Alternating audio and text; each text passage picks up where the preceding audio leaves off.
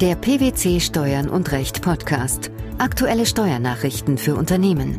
Informativ, kompakt, verständlich.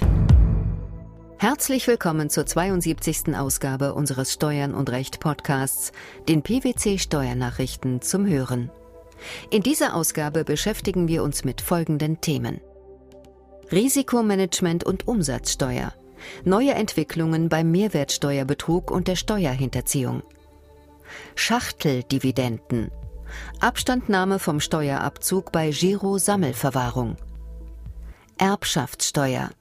Vergünstigung nur bei unmittelbarer Beteiligung an Kapitalgesellschaft. Die gesetzlichen Anforderungen im Umsatzsteuerrecht unterliegen einem ständigen Wandel. Kleine Änderungen zeigen dabei oft große Wirkung. Längst ist die Umsatzsteuer zur wichtigsten Quelle des Staates für Steuereinnahmen geworden. Gleichzeitig erleidet der Fiskus jedes Jahr Verluste in Milliardenhöhe, die auf gezielten Umsatzsteuerbetrug zurückzuführen sind.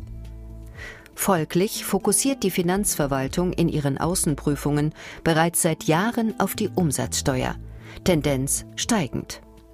Welche neueren Entwicklungen sind in der Rechtsprechung und der Praxis zu verzeichnen? Der Europäische Gerichtshof hat in den vergangenen Monaten mehrfach zur Beteiligung von Unternehmern an einem Mehrwertsteuerbetrug Stellung genommen. Ein Unternehmer kann die ihm in Rechnung gestellte Mehrwertsteuer als Vorsteuer abziehen, wenn er selbst an dem Mehrwertsteuerbetrug nicht beteiligt ist. Ob ein vorhergehender oder nachfolgender Umsatz in der Kette mit einem Mehrwertsteuerbetrug behaftet ist und ob die betreffende Steuer auch tatsächlich an den Fiskus entrichtet wurde, ist dafür zunächst ohne Bedeutung. Denn Wirtschaftsteilnehmer, die alle Maßnahmen treffen, die vernünftigerweise von ihnen verlangt werden können, um sicherzustellen, dass ihre Umsätze nicht in einen Betrug einbezogen sind, können auf die Rechtmäßigkeit dieser Umsätze vertrauen. Demgegenüber kann ein am Betrug beteiligter Abnehmer den Vorsteuerabzug nicht geltend machen. Das gilt unabhängig davon, ob er dabei einen Gewinn erzielt. Wann ist ein Unternehmer an einem Betrug beteiligt? Der EuGH gibt hierzu nur recht allgemeine Hinweise. Eine Beteiligung an einem Mehrwertsteuerbetrug liegt bereits dann vor, wenn feststeht, dass der Abnehmer wusste oder hätte wissen müssen, dass er sich an einem Umsatz beteiligte, der auf irgendeiner vorhergehenden oder nachfolgenden Umsatzstufe der Liefer- oder Leistungskette in eine Steuerhinterziehung einbezogen war. Auch wenn die Finanzverwaltung hier die Beweislast trägt, ist es wichtig, einen entsprechenden Vorwurf im Ernstfall widerlegen zu können. Auch außerhalb von Karussellgeschäften und anderen Betrugsszenarien, in die Unternehmer sich unversehens verstrickt finden könnten, führen umsatzsteuerliche Fehler und deren Aufdeckung im Rahmen von Außenprüfungen regelmäßig zu erheblichen Konsequenzen für das betroffene Unternehmen. Wie sehen diese Konsequenzen aus? Es drohen beispielsweise Umsatzsteuernachzahlungen und die Festsetzung von Zinsen. Auch der administrative Aufwand im Zusammenhang mit Korrekturen ist nicht zu vernachlässigen, wenn es darum geht, die aus Feststellungen resultierenden finanziellen Belastungen so gering wie möglich zu halten. Darüber hinaus muss es aber nicht bei diesen fiskalischen Folgen bleiben, auch weitergehende Ermittlungen können sich anschließen. Ermittlungen von Finanzverwaltung und Staatsanwaltschaft in umsatzsteuerlichen Angelegenheiten waren in der jüngeren Vergangenheit vermehrt auch Gegenstand der Berichterstattung in der Tagespresse. Dies hat teilweise erhebliche Unsicherheit in Unternehmen ausgelöst. Denn niemand kann bei Unterzeichnung bzw. Freigabe der alljährlichen Umsatzsteuererklärung tatsächlich den Überblick über alle einbezogenen Geschäftsvorfälle und Belege oder die Richtigkeit und Vollständigkeit der gemachten Angaben haben. Jüngere Verschärfungen im Bereich des Steuerstrafrechts, die eigentlich auf private Steuersünder abzielen, hatten auch Auswirkungen auf die Besteuerung von Unternehmen. Die Finanzverwaltung setzt die betreffenden Vorgaben auch im Bereich der Umsatzsteuer mitunter sehr konsequent um. Inwiefern? Geringe Fristüberschreitungen oder Abweichungen zwischen Umsatzsteuervoranmeldungen und Umsatzsteuerjahreserklärung führen teilweise bereits zur Prüfung und Einleitung von Bußgeld oder Strafverfahren. Was können Unternehmen tun? Dazu sagt Umsatzsteuerexperte Martin Diemer von PwC Frankfurt, es ist vor diesem Hintergrund angezeigt, den umsatzsteuerlichen Prozessen in Unternehmen erhöhte Beachtung zu schenken und die Richtigkeit und Vollständigkeit umsatzsteuerlicher Meldungen und Erklärungen von vornherein bestmöglich sicherzustellen. Über ein effizientes Risikomanagement lassen sich dabei einerseits die Fehleranfälligkeit in den einzelnen Prozessen reduzieren und andererseits gleichzeitig auch Exkulpationsmöglichkeiten für die Geschäftsführung und die Mitarbeiter im Unternehmen schaffen. Die Einrichtung eines effektiven und präventiven umsatzsteuerlichen Risikomanagements ist also hilfreich. Welche Schritte sind hierzu notwendig? Die Einrichtung eines effektiven und präventiven umsatzsteuerlichen Risikomanagements erfordert zunächst eine Analyse und grafische Dokumentation der umsatzsteuerrelevanten Prozesse und Kontrollen, also eine Ist-Analyse. Die einzelnen Vorgänge sowohl auf der Eingangsseite als auch auf der Ausgangsseite sollten unter diesem Gesichtspunkt betrachtet werden. Auch der korrekten umsatzsteuerlichen Abbildung der Geschäftsvorfälle im sogenannten ERP-System, einem System für Unternehmensressourcenplanung, kommt eine erhebliche Bedeutung zu. Entsprechendes gilt für die Prozesse der Erstellung, Freigabe und Einreichung der umsatzsteuerlichen Meldungen und Erklärungen. Dieser Analyse folgt die Diagnose, wo liegen die umsatzsteuerlichen Schwachstellen verborgen, wo gibt es Optimierungs- oder sogar Einsparpotenzial. In einem dritten Schritt, der sogenannten Konzeptionierung, gilt es dann, geeignete Ansätze zur Behebung etwaiger Defizite zu entwickeln, die in einem letzten Schritt schließlich implementiert werden. Ergänzt wird die Phase der Implementierung neuer bzw. veränderter Prozesse sinnvollerweise auch noch durch Schulungen der Mitarbeiter. Lohnt sich dieser ganze Aufwand? Der Aufwand lohnt sich. Denn so erreicht man am Ende fast immer effizientere Abläufe, Zeit- und Kostenersparnisse, Risikominimierung und dokumentierte kaufmännische Sorgfalt. Und auch wenn der EuGH in seiner Rechtsprechung zur Beteiligung an einem Mehrwertsteuerbetrug betont, dass der Unternehmer nicht generell verpflichtet werden kann, die Umstände und Vorgehensweisen seines Geschäftspartners zu erforschen, kann es sich im Rahmen der oben genannten Prozesse empfehlen, auch Informationen über bestimmte Geschäftspartner zusammenzutragen, sie in einer Gesamtschau zu würdigen und im Falle von Unklarheiten oder Ungereimtheiten zu hinterfragen. Anlässe könnten dabei beispielsweise Neugründungen, Unternehmen mit rasch wechselnder Geschäftsleitung oder die wirtschaftliche Einbindung in bestimmte Branchen sein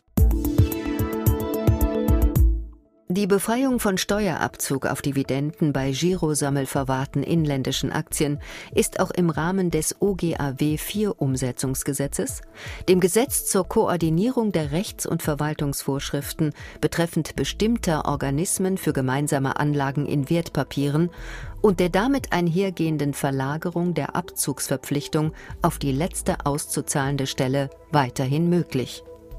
Das hat das Bundesfinanzministerium in einer klarstellenden Verlautbarung mitgeteilt. Aus welchem Grund war dies notwendig?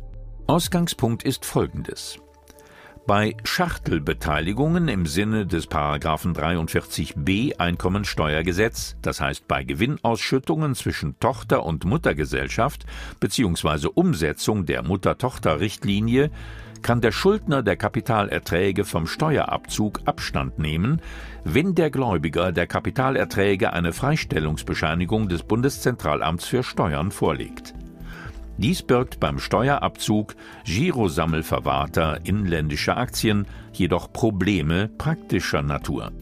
Wie sehen diese aus?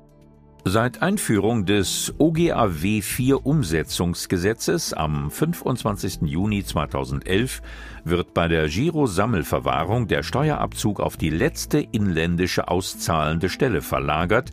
Insofern nimmt der Schuldner der Kapitalerträge den Steuerabzug nicht mehr vor. Hintergrund für diese Regelung waren befürchtete Steuerausfälle im Zusammenhang mit Leerverkäufen von Aktien um den Dividendenstichtag. Praktisch wird die Bruttodividende nun über die Hauptzahlstelle der ausschüttenden Aktiengesellschaft an Clearstream Banking als Zentralverwahrer weitergeleitet. Clearstream nimmt auf Grundlage des belieferten Bestandes zum Dividendenstichtag die Verteilung der Dividende im Rahmen des Dividendenregulierungsprozesses vor und behält entweder selbst Kapitalertragssteuer als letzte inländische auszahlende Stelle ein oder leitet die Bruttodividende über die Verwahrkette an die letzte inländische auszahlende Stelle weiter, die in diesem Fall den Steuerabzug vornimmt. Worin besteht hier die Schwierigkeit? Eine inländische auszahlende Stelle kann nicht vom Steuerabzug nach 50d Absatz 2 Einkommensteuergesetz Abstand nehmen, da dies nach dem Gesetzeswortlaut dem Schuldner der Kapitalerträge vorbehalten ist. Gibt es eine Alternative? Ja, um auch zukünftig die Abstandnahme vom Steuerabzug in den Fällen der Schachtelbeteiligung nach 43b Einkommensteuergesetz zu gewährleisten, haben Kunden von Clearstream die Möglichkeit, dort verwahrte Bestände oder auch Teilbestände als sogenannte abgesetzte Bestände zu behandeln, welche auf einem besonderen Unterkonto verbucht werden. Der Kunde erhält über die Absetzung eine Anzeige. Diese Absetzung bewirkt, dass Clearstream für diese Bestände die Dividende nicht von der Hauptzahlstelle anfordert, da diese nicht am Dividendenregulierungsprozess teilnehmen. Die Auszahlung der Dividende erfolgt durch die Hauptzahlstelle der ausschüttenden Aktiengesellschaft. Mit welcher Konsequenz? Die Verwaltung wird es in diesen Fällen nicht beanstanden, wenn die Hauptzahlstelle des Emittenten gegen Vorlage einer Freistellungsbescheinigung und des Nachweises der Absetzung des Bestandes die Dividende ohne Steuerabzug an den Gläubiger der Kapitalerträger auszahlt Ein Schenker ist nur dann unmittelbar am Nennkapital einer Kapitalgesellschaft beteiligt und kann die erbschaftssteuerlichen Vergünstigungen des Erbschaftssteuergesetzes, die sogenannte Verschonungsregelung, in Anspruch nehmen, wenn er zivilrechtlich deren Gesellschafter war. Eine mittelbare Beteiligung genügt nicht. Zu diesem Ergebnis kommt der BFH in einem Urteil vom 11. Juni 2013. Wie war der Sachverhalt im entschiedenen Fall?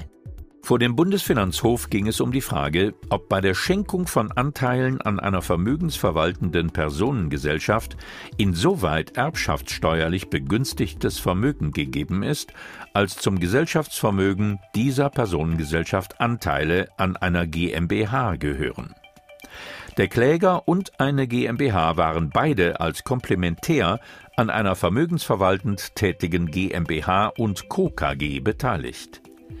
Die Personengesellschaft selbst war die alleinige Gesellschafterin der GmbH. Aufgrund der Übertragung der Anteile des Klägers an der GmbH und Co. KG auf seine Söhne setzte das Finanzamt ohne Berücksichtigung der nach dem Erbschaftssteuergesetz für den Erwerb von Anteilen an Kapitalgesellschaften vorgesehenen Steuervergünstigungen Schenkungssteuer fest. Der BfH kam zu dem Ergebnis, dass für die Verschonungsregelung unter der hier gegebenen Konstellation kein Raum war. Warum? Bei der GmbH und Co. KG handelt es sich nicht, wie gesetzlich verlangt, um eine gewerbliche Gesellschaft, denn sie war lediglich vermögensverwaltend tätig und erfüllte aus diesem Grund nicht die Voraussetzungen eines Gewerbebetriebs. Sie war auch nicht gewerblich geprägt, da bei ihr nicht ausschließlich eine oder mehrere Kapitalgesellschaften, sondern auch der Kläger als natürliche Person persönlich haftende Gesellschafter waren. Es genügt nicht, wenn ein Anteil an einer Personengesellschaft erworben wird, die ihrerseits Gesellschafterin einer Kapitalgesellschaft ist. Dies gilt ohne Rücksicht darauf, ob die Personengesellschaft ertragssteuerlich Privatvermögen oder Betriebsvermögen hat. Der Schenker muss selbst Gesellschafter der Kapitalgesellschaft gewesen sein. Das Finanzgericht, das zuvor der Klage stattgegeben hatte, hatte die Übertragung losgelöst von der zivilrechtlichen Betrachtungsweise gesehen. Warum sah der Bundesfinanzhof das anders? Nach Auffassung der BfH-Richter ist auch die zivilrechtliche Lage relevant. Denn eine Personengesellschaft besitzt eigene Rechtssubjektivität und kann durch eigene Organe handeln. Sie kann daher auch Gesellschafterin einer anderen Personengesellschaft oder einer Kapitalgesellschaft sein. In diesem Fall ist nur die Personengesellschaft, nicht deren Gesellschafter, Mitglied und damit Gesellschafter der Untergesellschaft. Die neuen Entwicklungen beim Mehrwertsteuerbetrug und der Steuerhinterziehung, die Abstandnahme vom Steuerabzug bei Giro-Sammelverwahrungen sowie die erbschaftssteuerlichen Vergünstigungen bei unmittelbarer Beteiligung an Kapitalgesellschaften, das waren die Themen der 72. Ausgabe unseres Steuern und Recht Podcasts, den PwC Steuernachrichten zum Hören. Wir freuen uns, dass Sie dabei waren und hoffen, dass Sie auch das nächste Mal wieder in die PwC Steuernachrichten reinhören. Steuerliche Beiträge zum Nachlesen finden Sie in der Zwischenzeit unter blogs.pwc.de slash steuern und recht.